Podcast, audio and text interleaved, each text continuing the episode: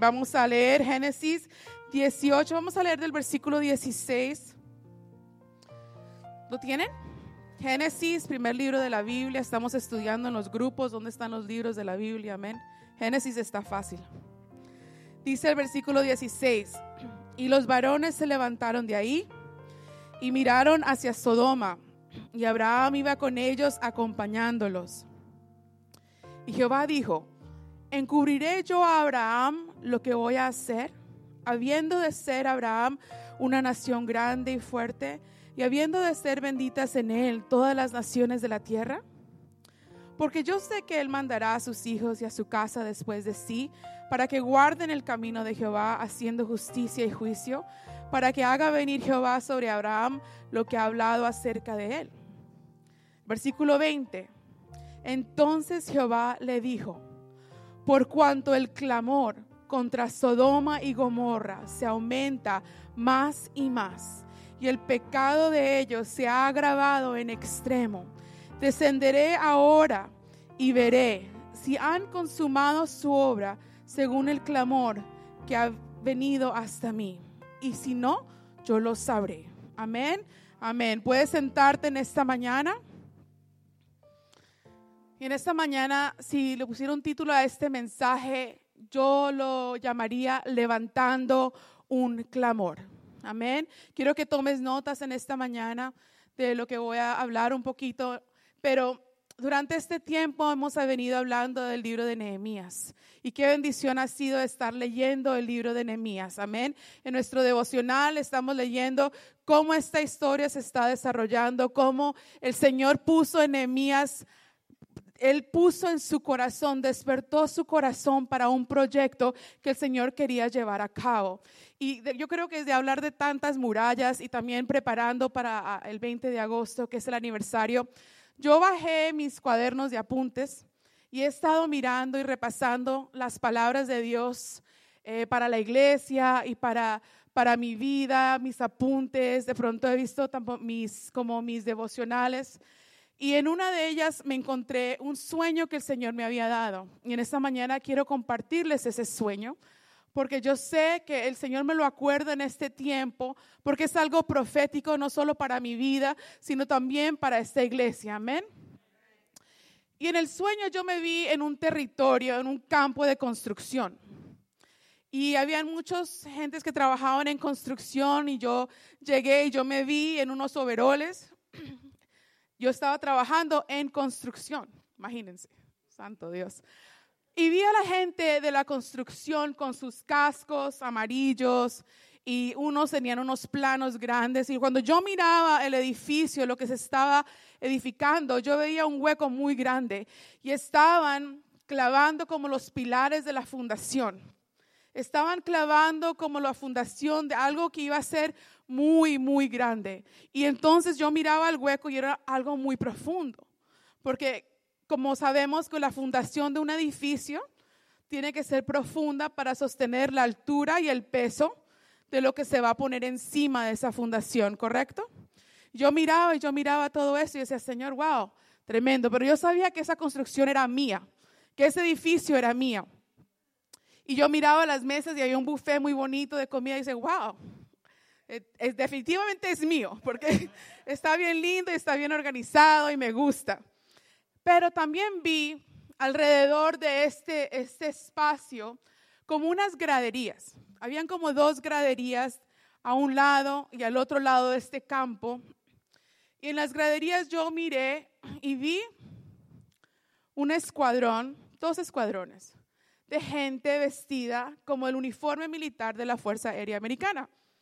Las mujeres como faldas azules oscuras, blusitas claras, sus, pelos recogidos, muy elegantes. Y los hombres también vestidos como gente militar, pero no militar elegante, sino militar como útiles, que iban a trabajar, pero igual militares. Y cuando yo entré a ese terreno, inmediatamente el escuadrón se paró y me saludó. Y yo pude entender en mi espíritu que ese escuadrón era un escuadrón de ángeles que estaban mirando y cuidando la construcción que se estaba dando a cabo. Y cuando yo me paré ahí y ellos me saludaron, uno de las gentes que estaba al lado mío me dijeron, esperan tu comando. ¿Qué comandas? ¿Qué comandas? Y yo, yo lo miré como que, ok, pues yo no sé qué voy a comandar. Pero entendí en mi espíritu que estos ángeles estaban a mi disposición, estaban listos no solamente para ayudar a trabajar, a levantar la obra, sino estaban esperando que yo diera un comando para que ellos fueran a trabajar, a hacer las cosas. Porque el Espíritu Santo dice, la palabra de Dios es que los ángeles son servidores de aquellos que aman al Señor. Así que yo vi escuadrones de ángeles, unos 500 que trabajan en la obra conmigo. Amén. Y yo sé que cada uno de nosotros el Señor ha puesto un proyecto y un propósito en nuestras vidas, el cual el Señor también ha decretado ángeles a tu alrededor, esperando que tú los comandes, esperando que tú tomes autoridad y que te pares y decretes lo que el Señor ha dicho, porque ellos van a ir a trabajar por lo que el Señor quiere hacer en tu vida. Amén. Y el Señor me acordaba de este sueño porque hablamos acerca de las murallas. Hablamos acerca de Nehemías y cómo el Señor despertó su espíritu y puso en Nehemías ese deseo de levantar las murallas de Jerusalén. Y el pastor decía como Nehemías era un muchacho que trabajaba en el palacio. Él servía vinos, él servía copas de vino o de, de trago para el rey. Él sabía de vinos de rojos, de blancos, de toda clase de vinos. Eso es una especialidad muy chévere, pero él no sabía de construcción. Él no sabía de murallas, él no sabía de piedras, él no sabía de nada de eso. Sin embargo, el Señor despertó en él, una persona sin experiencia, el deseo de una vez más levantar las murallas de Jerusalén. Amén. Y en esta mañana yo quiero que tú sepas que no importa que si tú eres una persona de oración o que tú sepas orar o que no sepas orar, el Señor nos está llamando a todos, a todos, a todos al ministerio de oración, de intercesión. Tú puedes ser profeta, tú puedes ser misionero a las naciones, tú puedes ser evangelista, pero lo que todos somos, todos somos personas de oración y todos somos llamados a ser intercesores. Amén. Dile a la persona a tu lado, yo soy llamado a ser intercesora. Yo soy llamado a ser intercesor. Me llamó mucho la atención esto de Nehemías, de ese, de ese, ese sentir que tenía su corazón. Y en el capítulo 1 de Nehemías vemos el clamor, la oración que sale del corazón de Nehemías. Él dice, Señor, yo me arrodillo y me postro por este pueblo. Señor, he escuchado que la situación en Jerusalén no es buena. Y él se postró. Y el Señor puso en él ese deseo de orar, de levantar una vez estas murallas. Y el Señor pone en nuestros corazones cargas cargas que solamente tú puedes desarrollarlas y, soltarlas en oración. Y en este momento el Señor está hablando a esta iglesia. Yo quiero que tú pongas cuidado porque la palabra que es desatada en este lugar no solamente es para tu vida, sino también para la congregación en general. El Señor nos está llamando a un tiempo de oración. Desde que yo hablé la vez pasada y les dije, el Señor está despertando su aliento de vida, de oración en nosotros. Otra vez el Señor vuelve y nos está repitiendo, New Season, para que lleguemos al próximo nivel, para que avancemos a lo que el Señor quiere para nosotros. Tú como miembro integral de este lugar, como miembro integral de tu familia, tú tienes, tienes la obligación de pararte como un intercesor pararte a orar, sentir un clamor adentro de tu corazón para haber desarrollado el plan de Dios para no solo esta ciudad, pero para tu familia, para esta iglesia y para esta nación. Amén. Tiene que haber en tu vida, en tu corazón, un deseo que te llame, que te despierte, que te incomode, para que tú puedas llegar a traer tu equipo y a pararte en esa pared a construir. Y el Señor nos redarguía. Yo miraba como en el libro de Nehemías, lo veíamos el, el viernes en la, en la casa, como, como todas las familias fueron llamadas a trabajar en la pared. Cada lugar donde había un hueco separaba a la familia eh, flores en este hueco, separaba a la familia Londoño en este hueco y cada persona trabajaba por construir esas paredes de la obra de Dios. Y veíamos cómo la estrategia de Dios, cuando había que escuchar la trompeta, habíamos que correr y los Londoño tenían que venir a reforzar a la pared de los flores para que el enemigo no entrara por ahí. Y hermanos, eso es intercesión. Eso es lo que es clavar tus rodillas y decir, Señor, yo no estoy orando hoy por mi necesidad. Yo hoy me paro, Señor Jesús, a orar por la necesidad de los flores. Yo hoy me paro a orar por la necesidad de los dondoños, Señor. Hoy, Señor, de pronto el pastor necesita que yo ore por él. Hoy yo no oro por mi necesidad, sino yo me paro, escucho la trompeta y corro a ver al muro donde necesita refuerzo. ¿Están entendiendo? Amén. Es tiempo que nos arremanguemos las mangas y nos paremos en el lugar donde Dios nos ha llamado a trabajar. Es muy chévere venir aquí los domingos en la mañana y recibir palabra de Dios y llenarnos, irnos a la casa feliz. Pero estamos llegando a un tiempo, amados hermanos, que ya no es tiempo de estar jugando a iglesia. El Señor nos está llamando a llenar a este salón. El Señor nos está llamando a alcanzar a los niños de las mochilas, pero no solo los niños y las mochilas, sino sus familias. El Señor nos está llamando y despertando a, a clamar por la necesidad de esta ciudad. ¿Quién irá? ¿Quién irá? Y me encanta cómo la gente estaba lista no solamente para construir la pared, sino para pelear.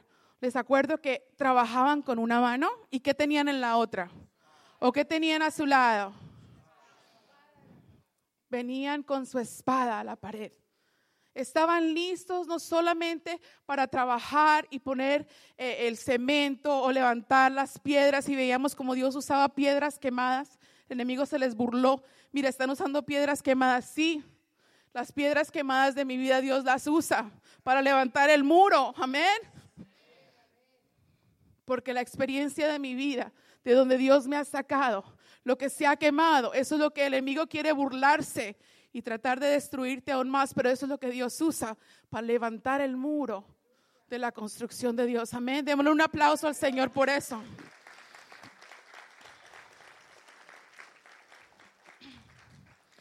Y yo sé que yo estoy llamada a la intercesión.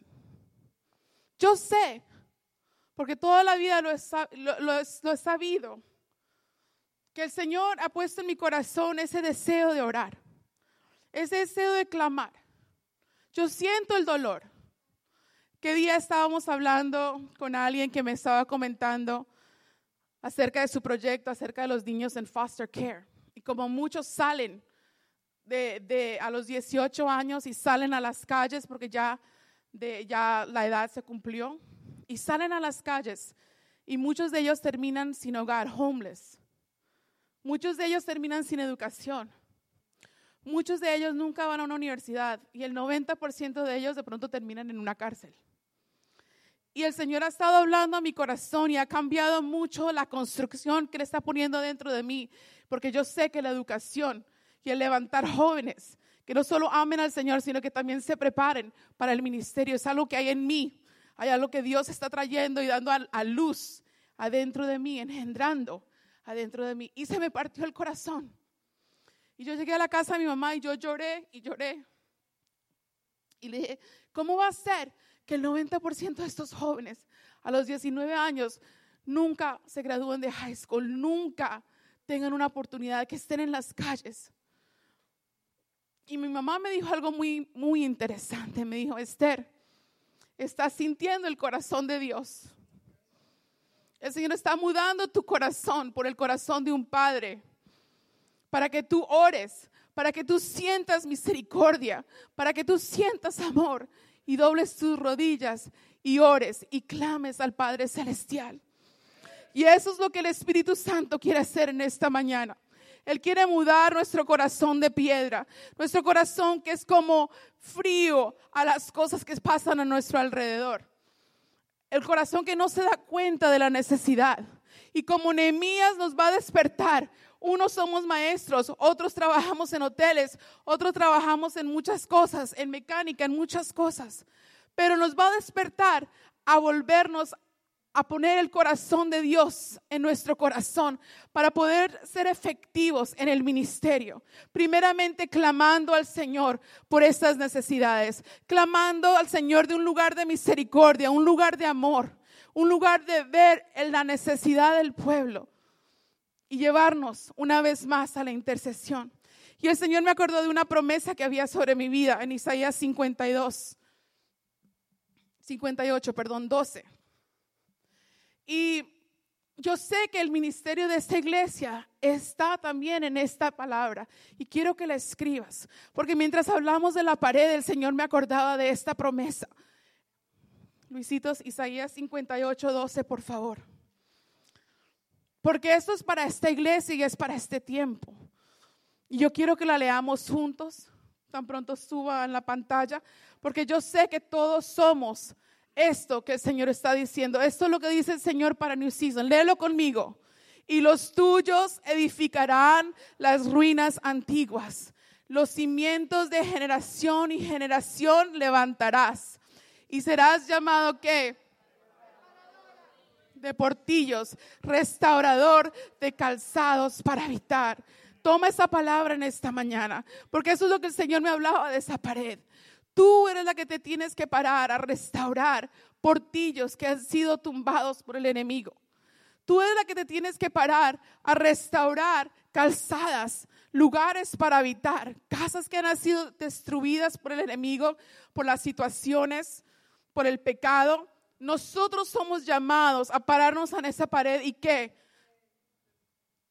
Restaurar, reparar, levantar una vez más. El Señor te está diciendo en esta mañana, párate en la pared, trae tu martillo, pero no se te olvide tu espada. Levántate una vez más a reparar los portillos caídos. Amén. Y eso es lo que el Señor me ha venido hablando a mí. Eres una reparadora de portillos. Entre tú das, el Señor está reparando familias. Está, mientras tú das la palabra, mientras tú oras por alguien, no es en vano. Él está reparando casas, está reparando portillos, está reparando las paredes donde el enemigo ha venido a asolar. Amén. Y eso es lo que el Señor nos está llamando como iglesia, a reparar portillos caídos. Amén. Elizabeth, amén, amén. Denme un aplauso al Señor.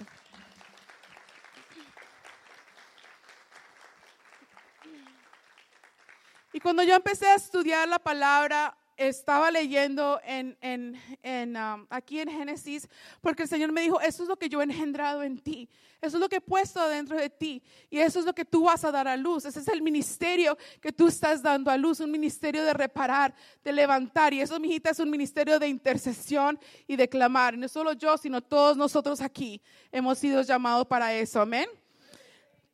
Y el Señor me dijo, así como Sara que engendró a Isaac, entonces yo me puse a leer esto acerca de Sara, Isaac, Isaac.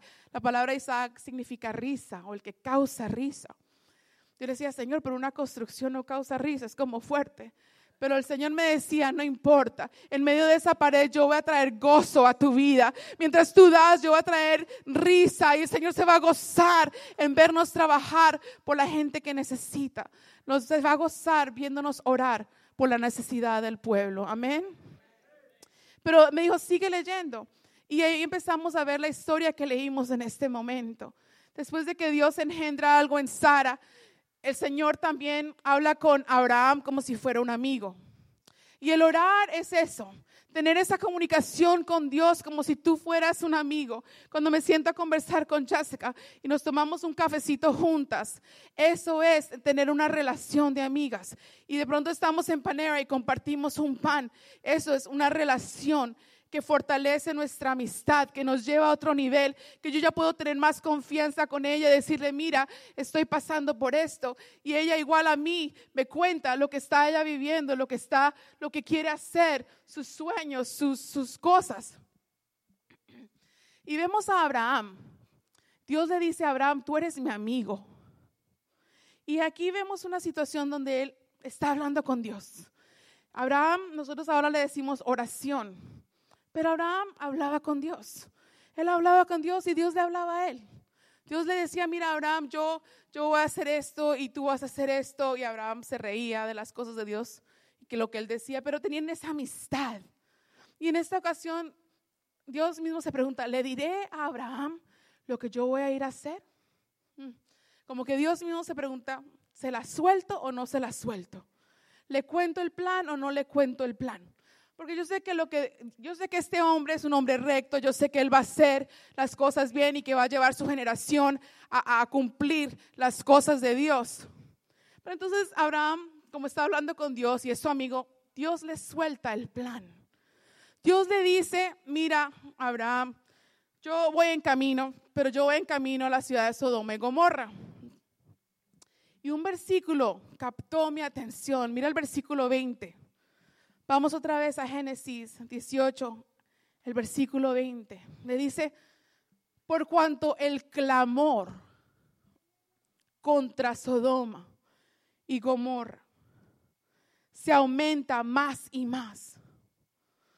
Es tanto que yo he escuchado que han cosas tan malas en Sodoma y Gomorra que yo voy a ir a ver yo voy a ir a mirar a ver si el clamor que he escuchado verdaderamente es que están haciendo cosas tan mal, porque me parece que es demasiado.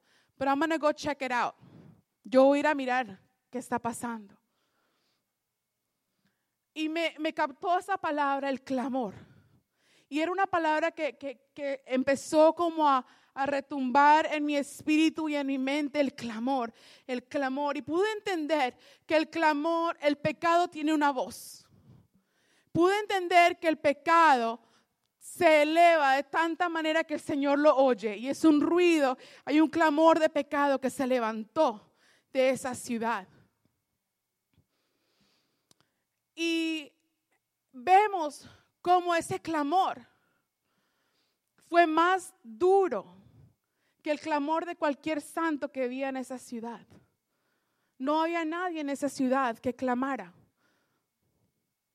Solamente Dios escuchaba el clamor del pecado. Y eso dije, oh my God, Señor, el clamor, Padre. Señor, ¿qué pasa cuando tú escuchas todo lo que está pasando en esas ciudades? Yo no sé exactamente, pero sabemos que Sodoma y Gomorra son el ejemplo de las peores ciudades que hubieron en la Biblia, ¿verdad? Pero te cuento una cosa no están tan lejos de lo que vivimos nosotros todos los días, aquí en la ciudad de Hallandale, en South Beach, en Downtown Miami, donde nosotros trabajamos y nos movemos. Hay un clamor del pecado que sube al oído de Dios y, Él oye y ve y dice, pero voy a mirar qué está pasando, porque verdaderamente esto, esto no me agrada. ¿Qué está pasando? Por un clamor muy, muy fuerte. Y pude ver cómo Abraham empezó a hacer algo a lo cual el Señor nos está llamando, que es interceder. Empieza Abraham a, negociar con Dios. Empieza a decirle, Señor, espérate un momentito, no los destruyas, espérate, espérate. Si hubieran 50 justos en esa ciudad, si hubieran 50 justos, ¿tú los destruirías? Y el Señor le, le contestó a Abraham y le dijo, no, yo no los destruyo si hay 50.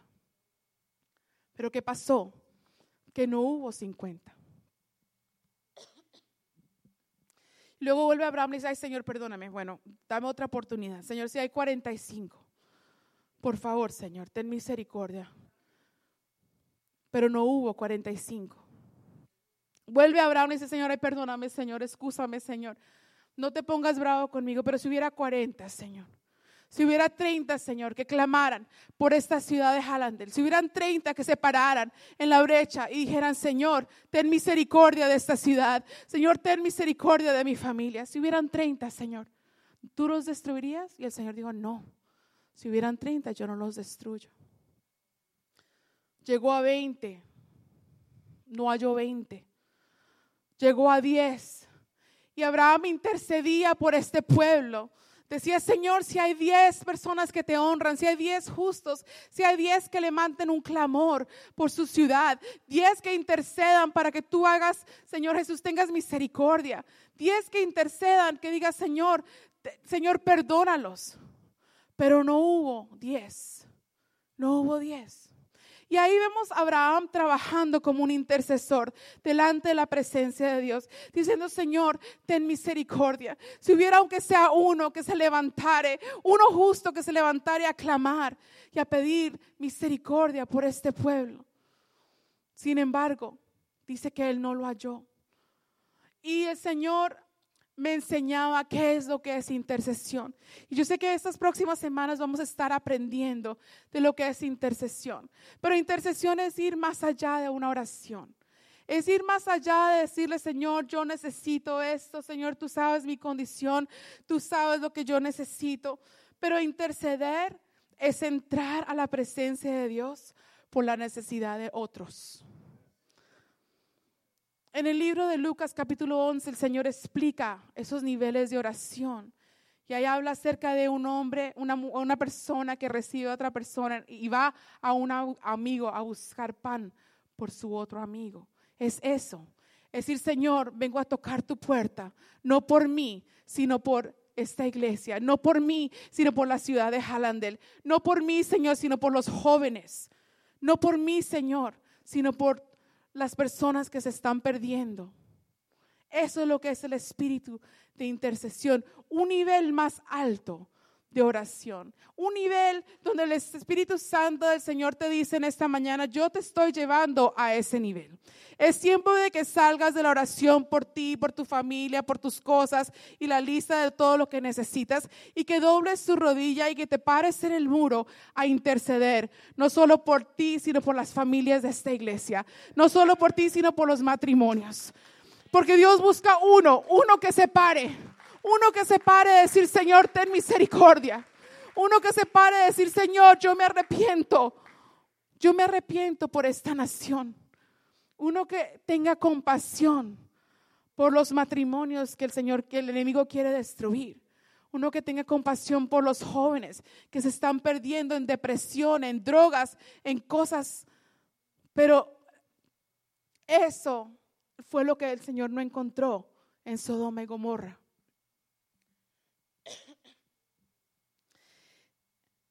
Y pude entender que en nosotros está el poder de la intercesión. Que el Señor quiere que tú te levantes a eso, a clamar, a clamar por causa del pueblo, a clamar por causa de tu familia. Si tú no clamas, como decíamos, si tú no te paras en la pared por tu familia, ¿quién lo va a hacer? ¿Quién lo va a hacer? ¿Quién va a orar por los jóvenes de esta nación? ¿Quién va a orar por Hallandel? ¿Quién lo va a hacer? ¿Cómo se va a llenar esta iglesia? ¿Cómo vamos a alcanzar las personas perdidas? Dios lo va a hacer por medio de nuestra intercesión. Y el Señor me llevó a ver algo en Ezequiel. Vamos a Ezequiel 22, 30. Quiero decirte que el clamor del pecado subió. Pero en esta mañana quiero decirte que el clamor de un justo sube más y tiene más poder y más autoridad que mil personas. Gracias, Cami. Que mil personas perdidas en el pecado. Y aquí hay más de 10 personas. Aquí hay más de 10 personas que el Señor en esta mañana pregunta a la iglesia, ¿habrá alguien que se pare en la brecha? ¿Habrá alguien que quiera orar e interceder por las naciones de la tierra, por Florida, por Miami-Dade County, por las escuelas, por nuestras familias? ¿Habrá alguien? Porque el clamor de los escogidos es mucho más fuerte y mucho más poderoso que el clamor del pecado de muchas personas. Amén. Amén. Pero mira lo que dice Ezequiel 22:30. Dice, y busqué entre ellos hombre que hiciese vallado y que se pusiese en donde? Delante de mí. ¿Eso es una brecha de construcción? Es una brecha de oración.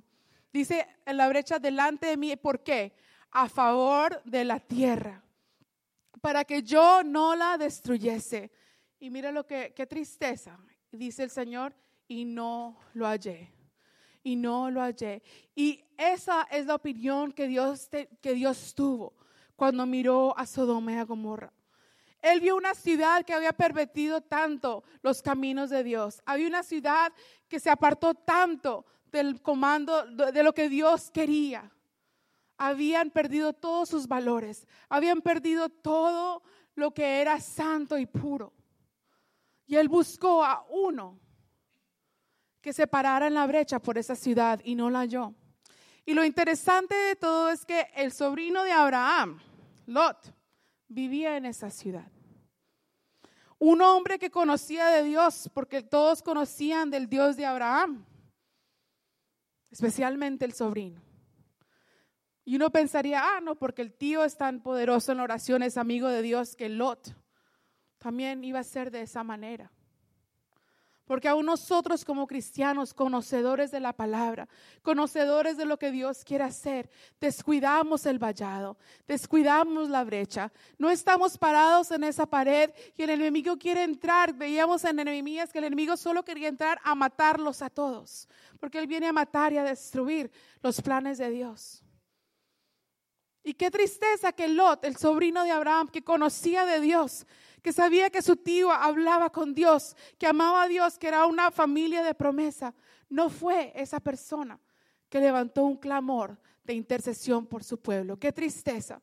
Qué tristeza que a veces nosotros mismos en la iglesia estamos bien sentados y bien cómodos y no doblamos nuestras rodillas. No, no, no, no te sentimos ese clamor porque el Señor va a traer juicio a muchas personas, a muchas familias. Y hoy el Señor te dice, ¿será que no voy a hallar uno? ¿Será que no voy a hallar uno que se pare en el vallado a favor de la tierra? ¿Qué tierra hay en tu vida por la cual tú te tienes que parar? ¿Será tu familia? ¿Será la salvación de tus hijos? ¿Será sanidad?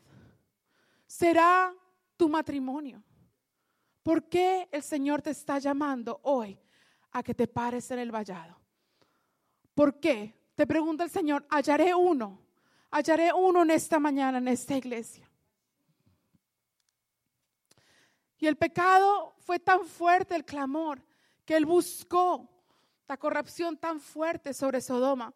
Pero no importa qué pasa, si hay un justo que el Señor levanta a orar, por ese justo Él no destruirá la ciudad. Por ese justo que el Señor levanta en tu familia. Si de pronto tú eres la única persona que el Señor ha levantado, te digo en esta mañana que si hubiera uno que se pare por la familia, que si hubiera uno que se pare por esta iglesia, que si hubiera uno que se pare por esta nación, no seremos consumidos. Yo le dije, Señor, yo me pararé. Tú me has llamado a ser reparadora de brechas. Tú me has llamado a ser restauradora de portillos. Y Señor, yo me voy a parar en la brecha. Y eso es lo que espera el Señor. Él espera que su iglesia se pare, que su iglesia se pare a clamar, que levante un clamor santo, que sea más recio el clamor de la iglesia que el clamor del pecado. Que levantemos delante del Señor ese vallado de oración, que tú te pares a orar, porque, como dijo el pastor esta mañana, el capítulo 3 de Salmos dice, clama y yo te, el, el, oído del Señor está esperando. Él escucha por tu clamor. Él está diciendo, ¿quién clamará? ¿Quién clamará? Porque estoy escuchando, estoy buscando a alguien que clame. Y en esta mañana el Señor te llama a levantar un clamor, a levantar un tiempo de intercesión por tu familia a levantar un tiempo donde tú te vas a dedicar a pararte en esa brecha. Porque hablábamos también de la muralla y era, iban por la mitad de la muralla y entró ese desánimo y entró esa tristeza y la gente se cansó. Y te quiero decir una cosa, de pronto estás cansado en esta mañana, pero el Señor te dice, avanza, párate, porque yo te he llamado a ti, te he escogido, eres el único de tu familia, eres el único de tu escuela, eres el único y por ti yo traeré restauración. Por ti yo traeré liberación. Por ti yo traeré salvación. Pero si tú te paras a interceder por tu casa, necesitamos levantarnos por la ciudad de Jalandel. Si no nosotros, ¿quién irá? ¿Quién irá por ellos? Amén. Tenemos que ser esas personas que nos despertamos. Nos despertamos a orar en las mañanas. La comodidad es tiempo de salirnos de ella. Ya no es tiempo de fiestas ni de descanso, es tiempo de trabajar en la pared, en la obra del Señor. Estamos como a, a dos meses ya de octubre y las metas para este lugar han sido dadas. Yo sé que el enemigo también las ha escuchado y como veíamos, Tobías y Sanbalat se han levantado a parar la obra del Señor, pero aquí en este lugar yo sé que el Señor hoy levanta intercesores, hoy levanta personas como Noemías con ese corazón que van a clamar y que van a decir, Señor, yo veré 300 personas en este salón, yo veré los jóvenes levantados en esta iglesia. Señor, aquí tú has dicho que drogadictos y mujeres de la calle y gente será restaurada. Yo veré eso, Señor, porque yo me voy a parar. Yo me voy a levantar a orar por mi familia, por mis finanzas. ¿Hasta cuándo vas a dejar que el enemigo arrebate lo que el Señor te ha prometido? Porque estás sentado y estamos cómodos, cómodos. Es muy fácil no hacer nada. Es muy fácil decir, Señor, good morning, Señor Espíritu Santo, ayúdame en el día de hoy, amén, y salir para tu casa. Pero el intercesor, el que clama, es uno que va más allá de una oración cotidiana. El que va más allá buscando el pan por tu amigo que tiene hambre. Buscando liberación, buscando salvación. Y a eso es lo que hemos sido llamados. Amén. ¿Cuántos están recibiendo esa palabra del Señor en esta mañana?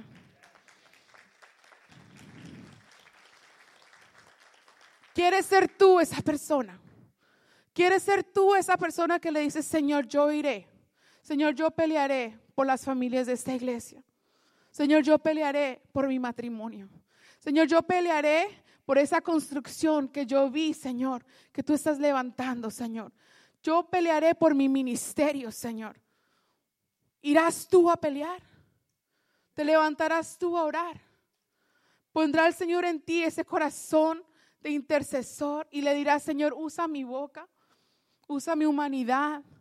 Así como soy yo, Señor, ¿me puedes usar a mí para decretar en los aires tu palabra? Para abrir, Señor, los aires de esta ciudad para que tu evangelio sea predicado. En esta mañana el Señor te está diciendo, busco a uno que se levante en intercesión. Busco a uno que quiera pelear por las promesas de Dios para esta casa. Uno que busque pelear por las promesas de Dios para su vida, para su ministerio, para su negocio. Mire que hay negocios que han estado quietos y no se han dado a luz. ¿Por qué? Porque el dar a luz es un parto, es engendrar, es dar a luz algo que el Señor ha prometido y eso es lo que es intercesión. Es tener ese dolor de parto en oración, clamando, clamando por lo que el Señor ha prometido, que tú no has visto. Pero si tú no lo haces, ¿quién lo hará? ¿Quién lo hará? Y vi algunas cosas que necesitamos, que el Espíritu Santo trae en nuestra vida para hacernos intercesores. Amén. Y vi unas cosas que dije, wow, Señor Jesús, verdaderamente tú tienes que hacer esto. Solo el Espíritu Santo lo puede hacer. Y, y, me di cuenta de algo muy interesante. El enemigo quiere que tú no ores. Y el enemigo quiere que definitivamente tú no seas un intercesor. Porque hay tanto poder en la intercesión. Hay tanto poder cuando tú entiendes qué autoridad el Espíritu Santo te ha dado. Cuando tú entiendes que tu comando mueve las fuerzas celestiales. Cuando tú entiendes que cuando tú hablas y decretas la palabra del Señor, la oscuridad tiene que quitarse. El enemigo tiene que huir delante de un intercesor. Por lo que eso lo que es, es un guerrero, el que se para con su espada a levantar las murallas de Jerusalén, donde Dios habita, ¿verdad? Porque ¿quién es Jerusalén? Yo soy Jerusalén, tú eres Jerusalén. Y esas murallas de oración, esas murallas de intercesión tienen que estar establecidas adentro de tu vida adentro de tu vida porque el enemigo va a venir a tumbar. Él quiere meterse por cualquier hueco. Pero si las murallas de oración y de intercesión están bien levantadas, por ahí no entra nadie.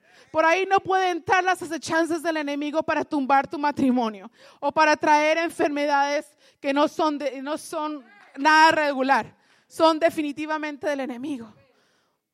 Pero si tú no te paras a pelear, ¿quién lo hará? ¿Quién lo hará? Y vi como en la vida de Daniel, esto de la intercesión fue algo muy poderoso. Vimos cuando yo hablé que Daniel oraba, ¿verdad? Daniel era un hombre de oración, él oraba tres veces al día, en la mañana, en la tarde y en la noche. Él oraba. Y eso a sus enemigos le causaba mucha rabia, así como Tobías y Sanbalat. Les causaba mucha rabia porque, claro, cuando tú empiezas a orar, prepárate, porque el enemigo no le gusta. Se va a poner bravo contra ti, se levanta en el trabajo a, a gritar y a hacer cosas. Pero no importa. A Daniel no le importó. Daniel oraba, no le importaba si había un decreto para no orar. Y, vi en esa palabra que hubo un decreto, dijo, dijeron, bueno, por los próximos, próximos 30 días, nadie va a orar en esta, aquí en Babilonia, no va a haber oración. Y fue un decreto que hubo en contra de la oración. Y a mí me sorprendió mucho esto de los 30 días. Yo le enseñé al Señor, ¿por qué 30 días? Y hemos estado leyendo libros de liderazgo y Steven, que no sé por dónde leí, que un hábito se forma con 21 días de hacerlo uno y otra vez. Un hábito, un hábito. Y pilas que estamos en 21 días de ayuno, porque el Señor una vez más nos está preparando un hábito de oración e intercesión durante estos días. Por lo que viene por esta iglesia, tenemos que estar listos y preparados. Amén. Y yo pude entender, yo dije, wow, qué astuto el diablo. Porque antes de Stephen Covey y todas estas cosas, ya el enemigo sabía que si yo paro algo por 30 días, de pronto se pierde ese hábito. De pronto puedo quebrar en Daniel ese hábito de oración. Porque cuando Daniel ora, Dios le da revelación del porvenir. Cuando Daniel ora, milagros ocurren en el reino, ¿verdad? Y él trató de quitar de la vida de Daniel esa oración en 30 días. ¿Pero pudo? No. Dice que el Señor mandó ángeles y cerró las bocas de los leones, amén. Y él peleó por Daniel, porque él tenía algo fijo y establecido y eran esas murallas de oración, esas murallas que levantó intercediendo por su pueblo. Y en esos 21 días de ayuno yo siento en mi espíritu que el Señor está levantando en ti ese hábito de oración. Que estos 21 días los tenemos que aprovechar fundamentándonos en orar e interceder. Y el martes vamos a estarlo haciendo como una congregación. Y es muy importante que tú te unas al clamor que se tiene que levantar de esta iglesia. Es un clamor por el corazón de Dios, por lo que hay en su corazón para nosotros. Amén. Si tú no lo estás escuchando, te estás perdiendo te estás quedando del tren en donde estamos todos subidos. El tren de la oración, el tren de la intercesión. Tienes que subirte a ese tren o te vas a quedar atrás. Amén. Esos 30 días no pararon la intercesión de Daniel, porque el enemigo sabe que si para tu oración te puede destruir. El enemigo sabe que si paras de orar, de interceder por tu familia, ¿a dónde van a quedar ellos, verdad?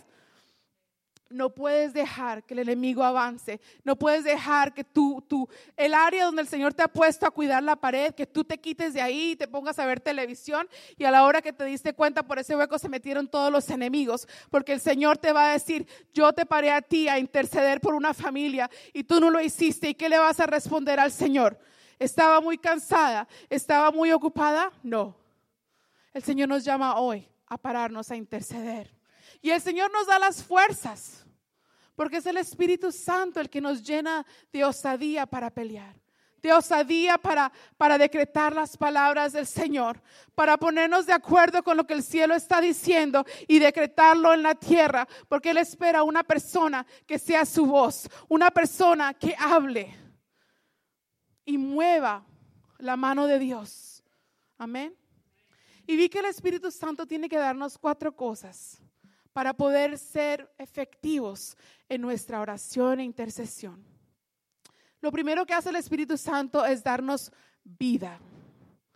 Yo hablé del soplo de vida, vida, vida, vida. Hay muchas vidas de oración en este lugar que han estado dormidas, que han estado muertas. Pero en esta mañana el Espíritu Santo viene a despertarte. Sonaron una vez más la trompeta y esta vez tú escuchaste la alarma.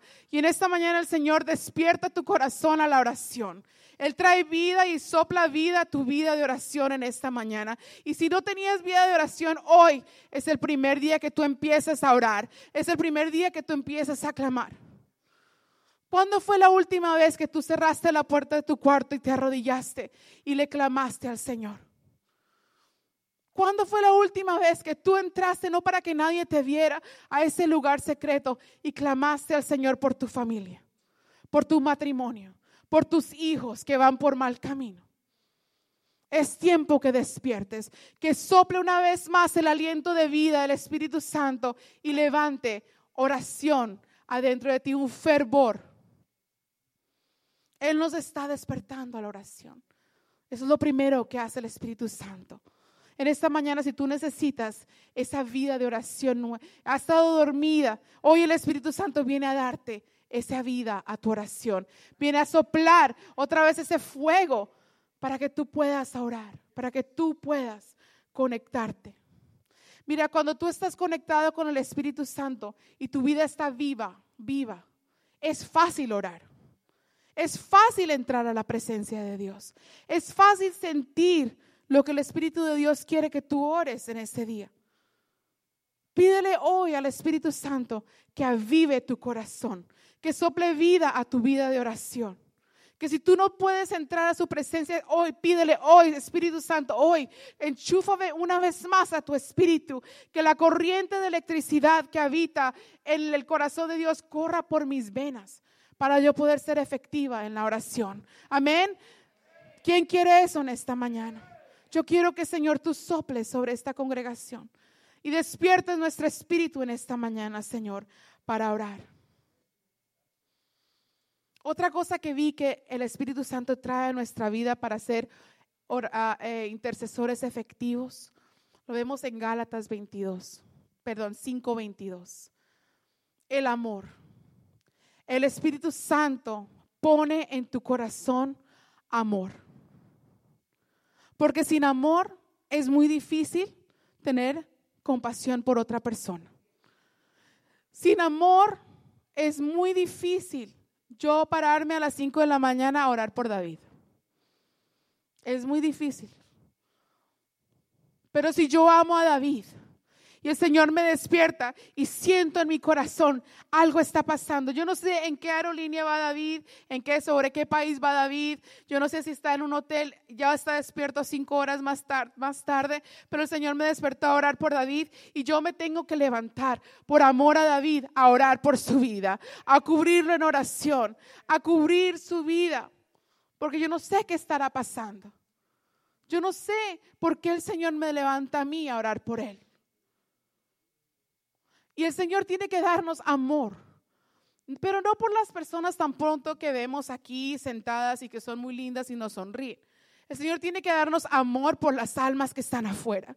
El Señor tiene que darnos amor por el perdido, amor y compasión por las personas que están en oscuridad, amor y compasión por las personas que no tienen esperanza, que vienen a ti llorando y te dicen, mira, estoy pasando por esta situación. Ese es el amor que el Espíritu Santo pone como ese fruto. Porque el fruto, uno de los frutos del Espíritu es qué? El amor. Y yo entiendo que todos los otros frutos, todos se ven reflejados en amor. Todos los otros se suman totalmente en amor. En amor. Que si yo tengo amor, tengo templanza. Si tengo amor, tengo gentileza, tengo bondad, todo se resume en tener amor, que solo el Espíritu Santo puede depositar en tu vida. Tú quieres levantar un grupo de vida efectivo. Ama a las personas que van. Ama a las personas que van a venir. Ama a las personas con las que tú trabajas en el ministerio. Ama a esos niños del ministerio. Ama a las mujeres de tu grupo. Ámalas. Y el Señor va a poner en ti ese deseo de orar por ellas ese deseo de sentir lo que de pronto ellas están sintiendo. Y vas a ser un intercesor efectivo por el amor y la compasión del Señor. Amén. Necesitamos el amor del Señor. Lo otro que el Espíritu Santo trae a un intercesor es esperanza. esperanza y perseverancia. Porque el Señor nos está llevando a otro nivel. Ya estamos orando, ahora estamos intercediendo. Pero la intercesión es como eso de dar a luz. Son nueve meses. A veces hay un tiempo de espera donde tú no ves la mano de Dios, pero el Señor te tiene orando por algo. El Señor te tiene orando por una situación. El Señor te tiene orando por, por algo que el Señor ha decretado que va a ocurrir. Y el Señor está enseñándonos a perseverar. El Señor nos está enseñando a desarrollar el músculo de, de, de endurance, de perseverar, de resistencia. Para los que levantan pesas, amén. No puedes empezar con 500 pesas cuando no ni siquiera puedes levantar 5. Tienes que desarrollar ese músculo y la oración y la intercesión es ese músculo que el Espíritu Santo está llamando a esta iglesia a desarrollar. Porque hay planes grandes, no solo para tu familia y para ti, sino para esta iglesia. El Señor ha dado palabras que en esos próximos siete años cosas muy grandes van a pasar. Hemos visto la mano de Dios y vamos a cumplir siete años. Pero hay mucho más que el Señor está dando, está, está moviendo en el ámbito espiritual. Y nosotros tenemos que tener la, la, resistencia y la esperanza de clavar nuestras rodillas hasta que veamos la gloria de Dios, hasta que veamos lo que el Señor ha prometido, hasta que veamos lo que Dios te ha mostrado, hasta que yo no vea ese edificio edificado tengo que perseverar en oración. Tengo que interceder por esos planes que Dios está decretando. ¿Qué ministerio ha soltado el Señor sobre tu vida? ¿Qué plan ha dado el Señor para ti? Intercede por esos planes. Intercede por el ministerio que Dios está poniendo adentro de ti. Intercede por eso que te causa dolor porque pues, de pronto no, sabes qué, qué ministerio ni qué plan Dios tiene, pero hay algo que te mueve. Hay algo que causa dolor en ti, hay algo que, que tú te sientes incómodo cada vez que lo ves. Y ese es el Señor poniendo su corazón adentro de ti y diciéndote, mira, por ahí es el plan, por ahí es el propósito y el lugar donde yo te voy a usar. Ora, intercede, ejercita esas palabras de esperanza. ¿Cuáles son las palabras de esperanza? Las promesas que el Señor te ha dado, las promesas que el Señor habla sobre tu vida.